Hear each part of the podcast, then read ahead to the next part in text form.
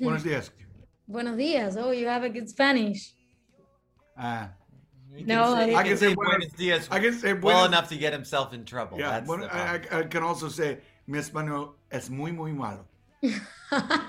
okay, that's good. That's something. His idea is to try and say, I, I can't speak Spanish well enough that people will ask him a Ah. question in Spanish. Yeah, you need can, to just- you I can can't think. like- Spanish. Yeah. I mean, uh, No hablo is, is this español. cor- it be correct something like beben café? okay. Okay, you, you you've got something. Drinking caf- coffee? You're You know. drinking coffee. Okay, that's fine. How are you? Are you ready? Ready? Yeah. Okay, let's start. So you just announced your Red, Green, Blue World Tour, which will take you to the US, Canada, Latin America, Australia, and New Zealand, right? How do you prepare for this world tour? Ah, well, you pack a lot of clothes. it's a long tour. And a lot of, and a lot of instruments. Yes, it's a long tour. This, uh, you know, we we've gone. We started in June in Europe. Uh, we'll go through November. Um, you know, honestly, we've been waiting to do it for a long time because this last couple of years, uh, we haven't been able to tour. No one's been able to tour. So I I feel like we've been preparing uh, for Yeah. the, you know. Well, the red, green, let's go, blue, let's go, let's go, let's go. the red, green, blue album actually would not have been made in the way that it was made and in the time that it was made because uh, without you know some of the pause of touring because uh, we released a record in 2021 that was supposed to come out in 2020 and Mm. actually this tour that we're on now is basically the tour that was supposed to happen in 2020 so um, so we've been very very yeah as zac said getting prepared for this tour for a long time Oh, Yeah. uh, very excited about it. I will say one of the best things about this tour is I, I feel a different energy in the audience in a very cool way. Um, the audience feels really excited um, in, in kind of a in kind of a, a, a special almost um, l- like uh, they, they were hungry for this experience in a Yeah. new, in a new way. It's not it's not just excitement. It's like joy.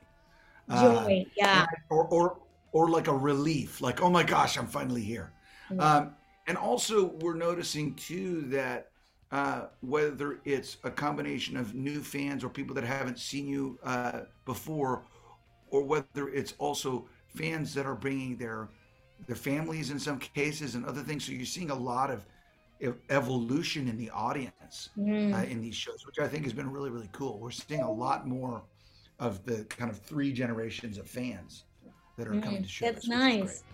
No one can stop you until you decide that you're. You released Red, Green, Blue, a new album composed by your three solo projects. That's incredible.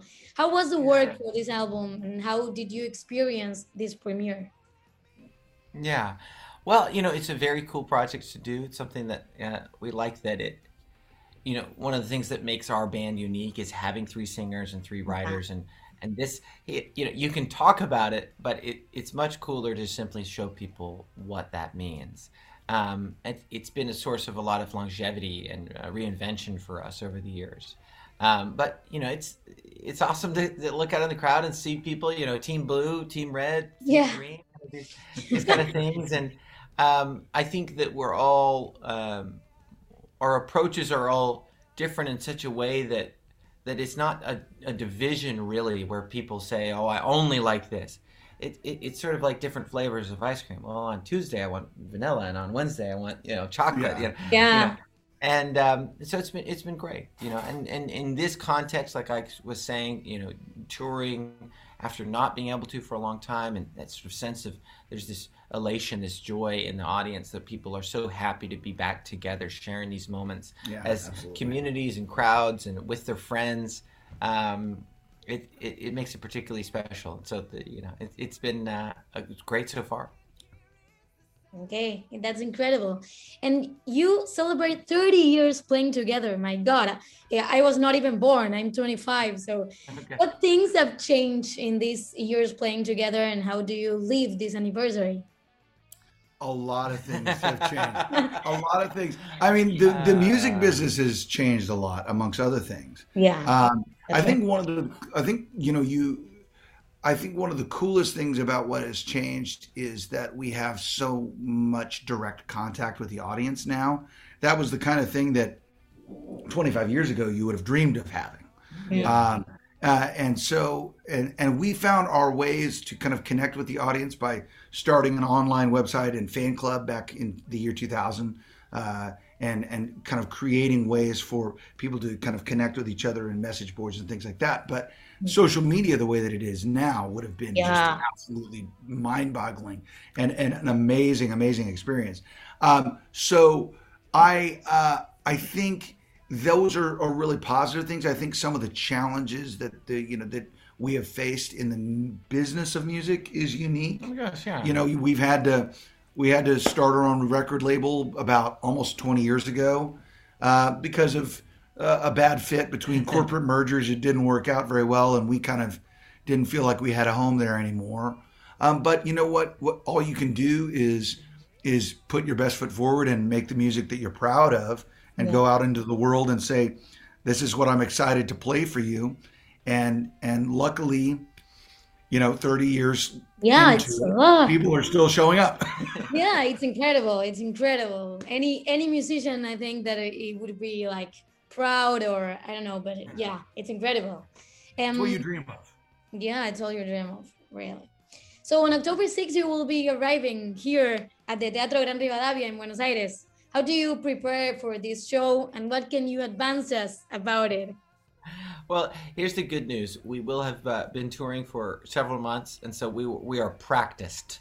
show We'll practice for the show. Um, but yeah, so how do we prepare? This show is is a mix of things. You know, it is sort of celebrating our 30th anniversary, so we're playing a lot of music from all, all throughout our history. Uh, but it also is uh, a brand new album, so Red Green Blue. So we definitely want to play songs from the new album. Mm. And so you just you make this kind of mix of uh, the old and the new, and thinking about being a fan. You know, what what would I want if I was going to see my favorite band? And and this is probably it's it's a, a hopefully you you land on that perfect combination of kind of exciting people with things they didn't expect, but giving them all their you know those memories, those those nostalgic moments, those things that are like, oh, that's my song. Yeah. Yeah. Uh, those two. And and mostly, I mean, for us, it's about going on stage and having a great time, right? And when you're having a great time, that translates to the audience, and you feed off of each other. I'm hoping that I can come up with a few uh, well memorized Spanish phrases to say out loud so that the audience you're good you're good at it so i more yeah. clearly will more clearly uh, resonate with some of the stories behind the song. We're so I happy to be faith in in you. Argentina. We love your meat. yeah and the audience in argentina i think it's the best one i love the audience. Oh, oh yeah. There's Yeah. We definitely haven't amazing crowds in Argentina. enjoyed our times in Argentina. Here is the sound everything that you've my last question is what are your next plans and what is coming for uh, you in 2023 Yeah, good question. So, you know, right now our, our focus has definitely been on this album. We, we've released two albums in the last two years, which has been kind of the A most lot. ever.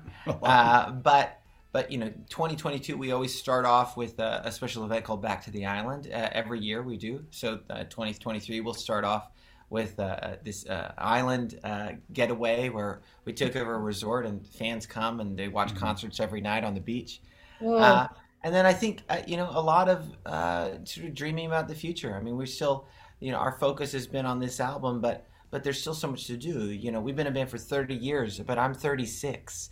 You know, we we're not. Uh, there's there's a lot uh, of potential. We started futures. early. Yeah, and, Yeah. Um, and I think um, we're we're not exactly sure. I think this is a really good time for us to kind of be exploring uh, and and thinking about how how we want to tell our next story. You know, this album was very unique, three parts. Yeah. The album before this that came out last year, we released it's seven songs, one at a time with music videos.